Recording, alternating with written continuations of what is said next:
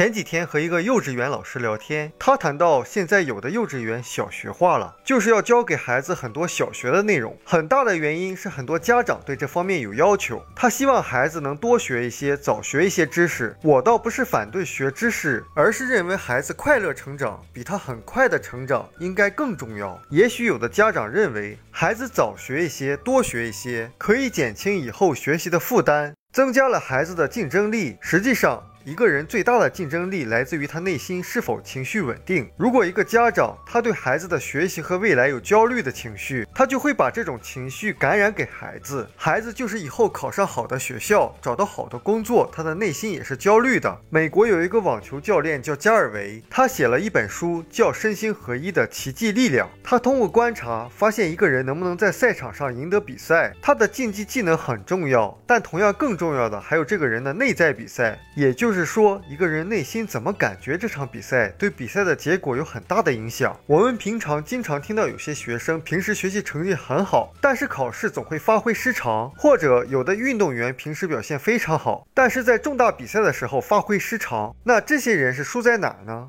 就是内在的比赛上，那什么样的状态是好的内在比赛状态呢？加尔维给出的答案是专注而放松。人怎么才能够专注？就是有目标的时候。但有的人为什么不设定目标？因为他觉得目标是一种压力，会让自己感到焦虑。